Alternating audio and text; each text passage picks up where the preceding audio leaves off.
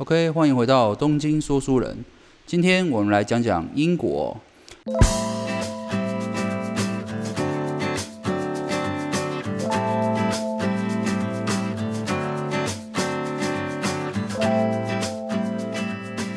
呃，一讲到英国，大家有什么印象呢？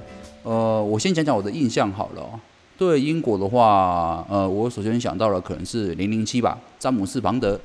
OK，然后或者是像比较近期的，可能是金牌特务。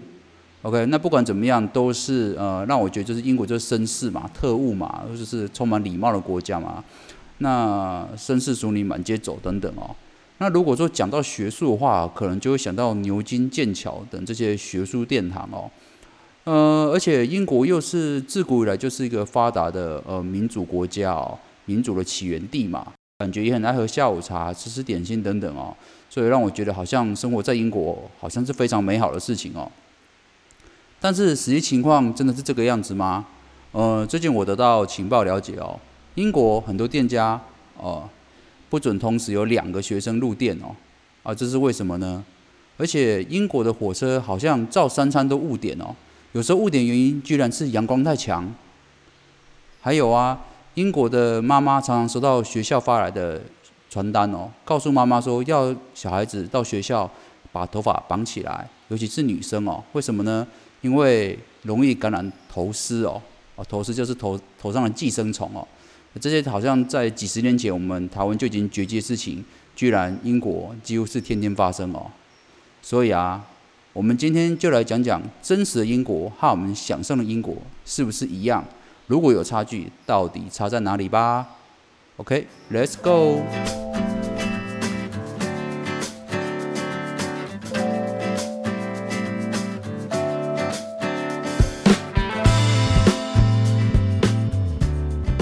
是的，我们今天这本书要介绍就是英国哪有这么好？作者叫做艾莉亚，那她其实是住在台南的一个妈妈哦。那她跟着丈夫移民到了英国呃，几年之后，她写成这本书，就是。告诉我们大家说，呃，我们心中想的英国和实际英国可能有点差距哦。那我们就来看看他是在这本书中分享哪几个点呢？那第一个，我们先来讲讲好了，就是我们大家对英国印象最深刻的就是绅士哦。那绅士就是等于是和英国是画上等号了。例如说像福尔摩斯啦，刚刚讲的詹姆斯庞德啦，哦或金牌特务等等哦。但事实上，呃。英国的绅士文化是正在没落当中的，尤其是这几十年来哦。那为什么呢？因为最主要在于说，呃，一二次世一二次世界大战之后哦，那阶级制度的崩坏哦，所以导致呃原本的绅士，其实原本英国的绅士就是指呃贵族阶级哦。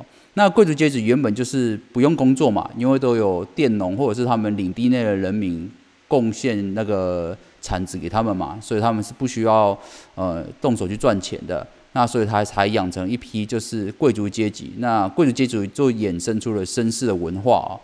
但是在一二次世界大战之后，阶级制度崩坏之后啊，这些贵族们也要开始赚钱了。然后再就是说，呃，英国的女性主义也跟着抬头了。所以以往我们觉得，哦，绅士为女生开门啊，然后餐厅为女生拉椅子等等哦，这些现象越来越少见哦。因为女生也会觉得说，我没有这么柔弱哦。英国女性也觉得说我可以自立自强。所以说，女性文化抬头也导致英国的绅士文化呃越来越少啊。所以说，呃，第一点，我们觉得常见的英国绅士的印象啊，其实在英国其实。不能说没有，但是其实是不常见的哦。OK，然后再是呃，英国虽然是个民主法治国家，很悠久了，但其实英国治安很不好哦。啊，就像我们刚才一开口讲的，有些店为什么会规定同时两个学生不能一起入店呢？这是因为英国有很多呃，他们这种贫富差距大的，所以他们教养也差距很大。往往啊，就是说，呃，差一个街区的治安就差很多了。所以说，有时候会有一群小屁孩在那里，呃，吸毒打闹啊，然后呃犯罪等等。所以说，呃，很多店家都很怕，很怕。所以说，他们宁愿说，就是规定说，你们不可以一群小孩子一起进我的商店，怕你在里面打闹等等，所以才有这个规定哦。讲到这一点的话，我觉得跟英国还英国跟美国还蛮像的哦，因为美国也是一样哦。美国的呃每个社区每个社区的呃质量是不一样的哦。例如说美国的话，可能同样在同一州或同个地区，但是因为不同社区哦，它的自然就会有落差非常大哦，可能犯罪率可能是呃相差几十 percent 哦。那为什么会这样子呢？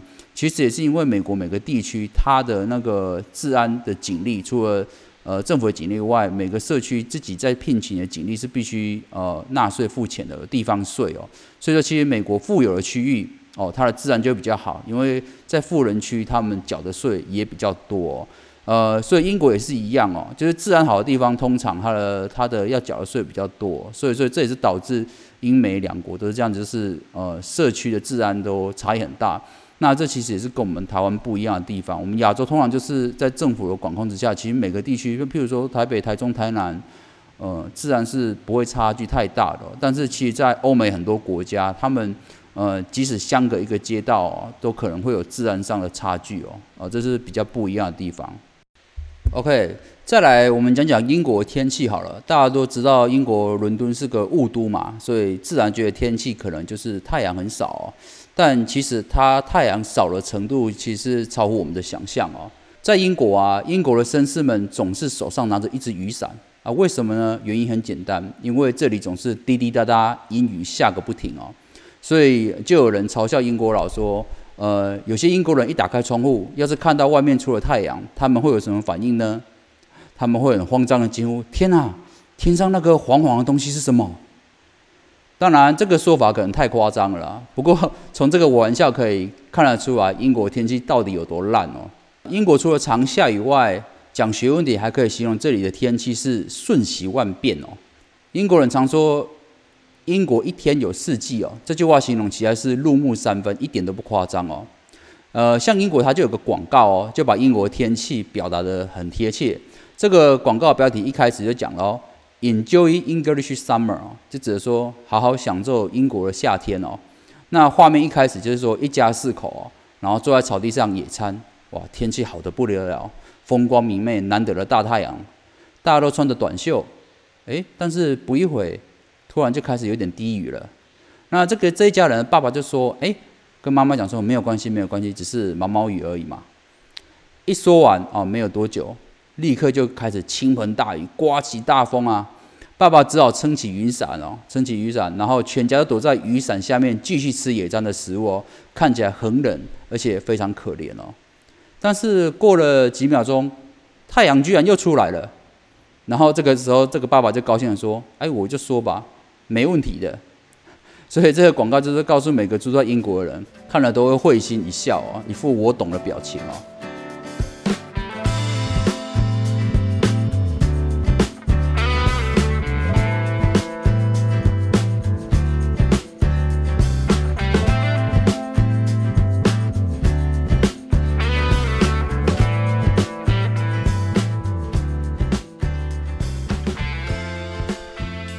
接着我们来讲讲哦，英国还有个很大的特质是超爱误点的火车哦。那一讲到火车，你就觉得哎不对啊，英国不就是呃工业革命的发源地吗？呃，火车地铁不是他们发明的啊，怎么会他们的误点很高呢？呃，事实上是这个样子哦。英国的地铁其实也是这个世界上最古老的地铁系统了。那它在一九八呃不好意思一八六三年的时候就开始了，所以事实上。呃，在这么一两百年时间内啊，它的设备其实是更新的非常老旧了，所以说呃，伦敦地铁的设备可能搞不好都没有台北捷运的新哦。然后再来就是他们的误点率也是非常非常的高哦，呃，平均大概五班车就有一班是误点的哦。所以说英国人常常迟到理由就讲说哦，火车火车误点，火车怎么样怎么样，大家都是可以接受，因为每个人都知道英国的地铁的准确率实在是太低了。那这个就跟我们一般对英国的想象是非常差距非常大的咯。然后甚至说，因为这个火车误点哦，或者是火火车失误的事情哦，呃，闹出蛮多笑话的哦。那有哪些笑话呢？例如说，呃，有时候你在火车站，可能就会做，就听到这个广播，广播讲说，呃，不好意思，各位绅士哦，我们这班车如此拥挤，感到很抱歉，这是由于目前有太多的乘客哦。诶，这是什么理由呢？啊，或者是说听到广播讲说，卡蒂夫进伦敦的列车延误，因为车上有很大的小丑。嗯，OK，原来是附近某家麦当劳的充气麦当劳叔叔被风吹到铁轨上哦。哦，或者是有时候伦敦地铁又广播，我们要向第一月台的乘客说声抱歉，这次的误点乃是因为列车服务本身的延误。嗯，这是什么理由？OK，就是类似这种让人家摸不着头绪的讲解，好像听完之后好像也没有什么答案哦。而且还有利用还有一些其他好笑，例如说，抱歉，火车延迟，这乃是因为铁轨上有露水。我靠，有露水就会火车延误哦。那这个火车它的体质应该是跟林黛玉一样吧？弱不禁风是不是？有露水就不能跑。或者有时候你会听到广播讲说，抱歉，火车迟来是因为今天有很滑的下雨。OK，我不知道雨有分滑跟不滑的啦，但是很明显对伦敦地铁来讲就是有分比较滑的雨，所以今天就误点了。哦，还有类似最后一个。就是听到广播讲说，抱歉，火车将会误点，这乃因为今天有一个非常大的太阳。这个听说是连续下好几天以后第一次出太阳。结果，呃，伦敦的记者对这个广播的回应是说，那我们可以建议火车司机下次戴太阳眼镜吗？那从这几个例子可以看得出来，就是呃，基本上啦，呃，伦敦地铁的误点的理由是随便都可以，好，他们想误点就误点，然后。刮风下雨都会影响火车的准点率哦，或者是班次的取消哦，甚至很多英国人就已经听这些广播听习惯了，都已经把它当成一种呃好像的幽默笑话在听了。好啦，那我们讲那么多呃英国的怪怪的地方，还有跟我们想象落差的地方，好像嗯把英国讲的好像一文不值哦，但其实也没那么差啦。我们接下来讲讲英国一些特色哦，但是也是我们比较少人知道的特色哦。那我们第一个讲就是英国的教育体制哦。那呃，这位作者他到英国做这么多年之后，他发现其实英国的教育体制比我们亚洲好非常多。第一个就是他们有一个就是非常好的习惯，就是他孩子上课的时候、上学的时候，还记得我们上课上学的时候都会有早晨的集会嘛？那我不知道大家对早晨集会的印象是如何了，但是我记得我在读书的时候，早晨集会就是听校长哦训话训完，然后就是主任主任训话训完，然后再来可能就是颁奖哦好人好事代表啊，或者是这次月考前三名啊，如果说你这辈子都没有考过前三名的话，那你就可能呃一到六年级都在听别人上台领奖，然后永远都在下面很无聊啊。但是，呃，这边的话，英国就不是这个样子哦。英国的早晨集会相对之下就有趣许多。我们这边举几个例子哦，例如说，呃，作者他说他的小孩回来跟他分享，呃，上课的早晨集会啊，他们有一些做的是什么巧克力大战。那巧克力大战，他说就是老师请两个同学上台，比谁看可以吃比较多的巧克力，谁就赢了。然后。他就说：“这样对吗？学校请小朋友吃一大堆巧克力，在早晨集会。”然后他孩子就说：“没有，真的吃一大堆了，因为上台挑战的同学啊，整只手臂都要被绑成一根板子，然后手就没办法弯曲了，就很难吃到啊。”然后妈妈就说：“哦，那这样真的很难呢。”那孩子说：“真的很难啊，不过他们还是想出办法吃到巧克力哦。”那妈妈就说什么办法呢？小孩就说：“结果那两个同学就互相喂对方啊，这样就容易多了。”哦，原来其实学校就是这样教小孩子互助合作的精神吗？不过这样子也是蛮有趣的啦。然后或者是他们有时候早晨节会有气球大战，然后气球大战是什么呢？他就说，呃，要比赛哪一队把最多气球拼在一起啊。但是有趣的不是不止这个游戏的内容，而是组队方式哦。他组队方式就是老师一队，学生一队哦，比比看，就是刚才讲过了，把谁把最多气球拼在一起哦。结果弄到最后是学学生队赢了，因为老师只粘住两颗气球，学员队粘住三颗哦。其实这也是变相的训练团队合作精神啊。而且我觉得这样的方式也会让学员觉得说，老师也不是高高在上的，而是跟他们一样，就是可以呃互相竞争、互相学习的对象哦。甚至他们有时候在早晨集会的时候。会请冰雕师傅来现场表演哦，雕刻一只非常精美的老鹰哦啊，因为这本书在我手上，我看到这个照片真的雕的蛮漂亮的哦，我觉得哇靠！如果说我们以前在早晨集会的时候有像这种呃气球大赛啦、吃巧克力比赛啊，或者是请一些呃冰雕师傅，或者是一些有技术的人，或者是一些有杂耍技能的一些工艺师来现场跟小朋友互动的话，我觉得呃学生时代应该会蛮精彩的哦。所以甚至这个作者妈妈艾丽啊，她还讲说，看到她孩子每天上课有这么多彩多姿，她都想重新去学校上课了。所以我觉得这真的是，嗯，英国教育体制跟我们亚洲真的是有蛮大的差距哦。所以这也难怪说有些呃家庭总是希望把孩子送到国外哦。很多人会讲说崇洋媚外啊，但是如果从这边看起来的话，事实上真的的确他们在教育的本质的思考，就是跟我们呃亚洲是不太一样的。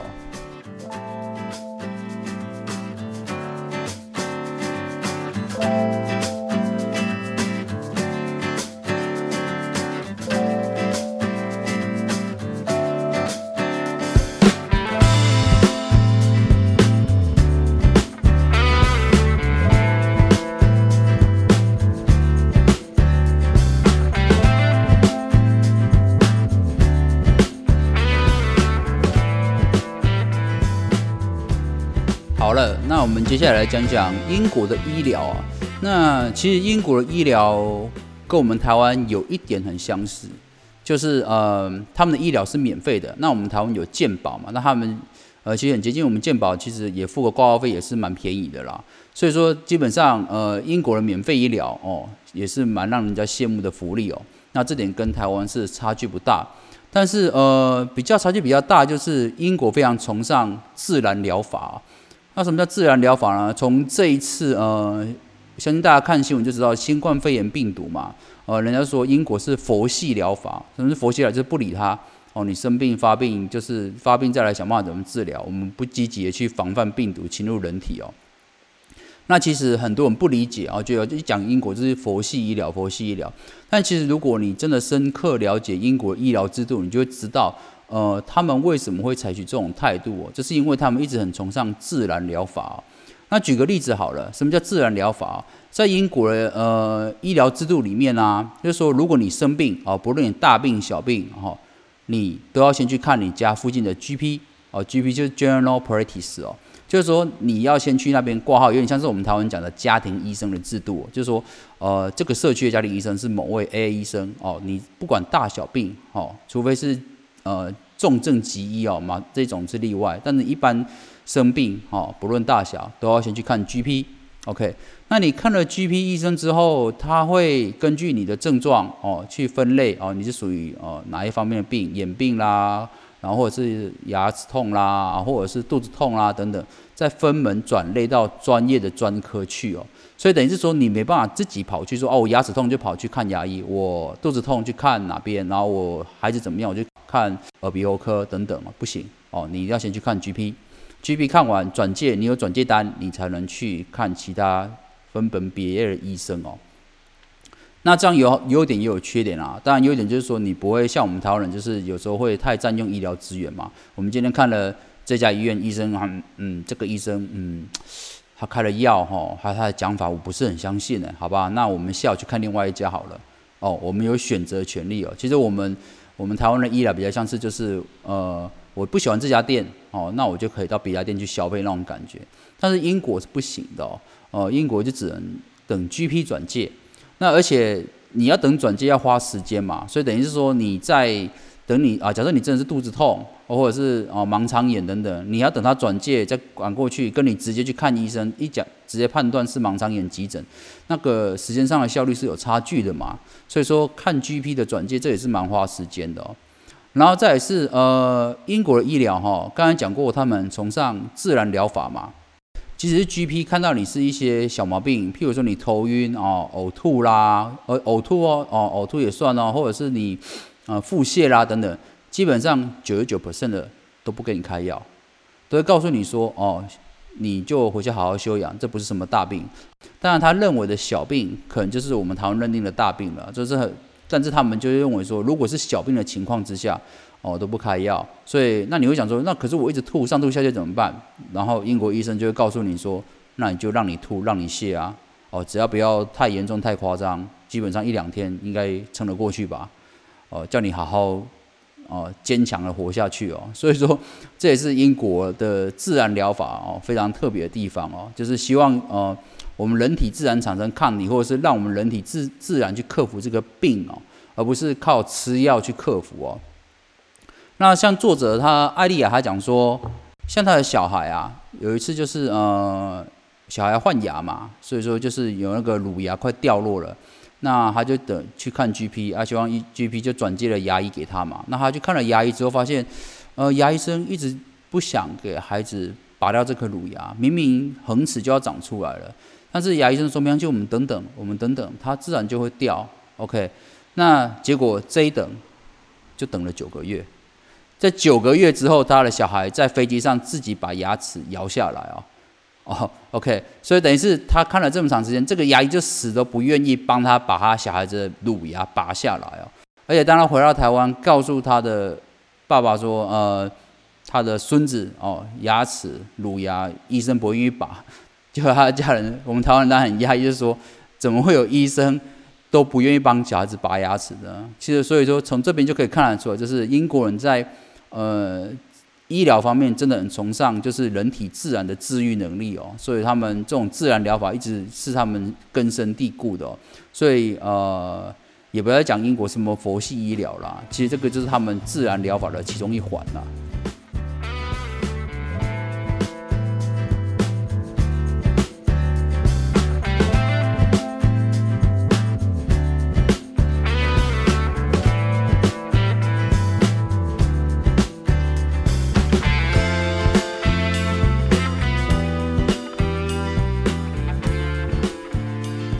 好的，那我们再讲英国还有哪些特色呢？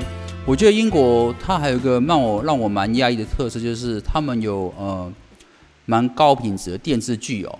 那他这边阿丽亚讲说，呃，在英国有非常多的优质儿童卡通节目哦，然后也有非常多优质的戏剧哦。呃，这是英国人他们很重视看电视这件事情哦。呃，我不知道英电视是不是英国人发明的，但我觉得就是。呃，如果真的有看电视这个历史的话，那英国这个国家肯定是非常长的，哦所以也不难理解说英国人呃可以把电电视剧做得多好哦。但是英国还有个非常奇特的现象哦，就是他们有超级长寿的肥皂剧哦。我讲超级长寿哦。那既然都这样讲，声音拉那么长哦，到底有多长寿呢？举个例子好了，啊呃，他们有一部呃肥皂剧哦，连续剧叫做。Easter Eaters 哦，呃，翻成中文叫做东伦敦人哦。那这部连续剧从一九八五年就开始上映了啊，你没听错，一九八五年哦。我算一算，一九八五到现在应该是呃十五年，二十哇，三十五年。Oh my god，这部戏居然有三十五年的历史啊！OK，你觉得它这个应该算是英国最长寿的肥皂剧了吧？哦不，哦那个还不是最长的，三十五年不算长。呃，另外一部戏叫《Coronation Street》哦，那这部《Coronation Street》这部戏哦，从一九六零年就上映了哦。一九六零年，我们再算一下好了，一九六零到现在是四十年，哇，简直就是六十年哦。所以假设说你看这部戏，从假设你看得懂是大概是六岁开始看好了。然后从你六岁看到现在，你可能看到六十六岁了，都已经退休了，这部戏还在演哦，所以你就可以知道，嗯，他们这个英国连续剧的寿命有多长了。那甚至说这部《Coronation Street》里面还有连王储查尔斯都有在里面露脸过，所以可见的英国人多么重视看电视这件事情哦。那他们的连续剧，呃，品质也都非常的好哦。所以说，这也是我觉得英国跟我们亚洲文化比较不一样的地方哦。好啦，以上就是这本《英国哪有这么好》呃这本书的分享哦。那我大概只是举简单举一些书中我觉得还不错例子，但事实上有更多的内容哦，然后也蛮多照片的。那我觉得作者艾丽亚，我觉得她最大的特色就是她在写这本书的时候，她的文笔是真的是非常流畅哦，有点像在写哦，就是那种。日记的感觉哦，所以你读起来一点压力都没有，因为你在看游记那种感觉，所以我觉得还蛮适合收藏的哦。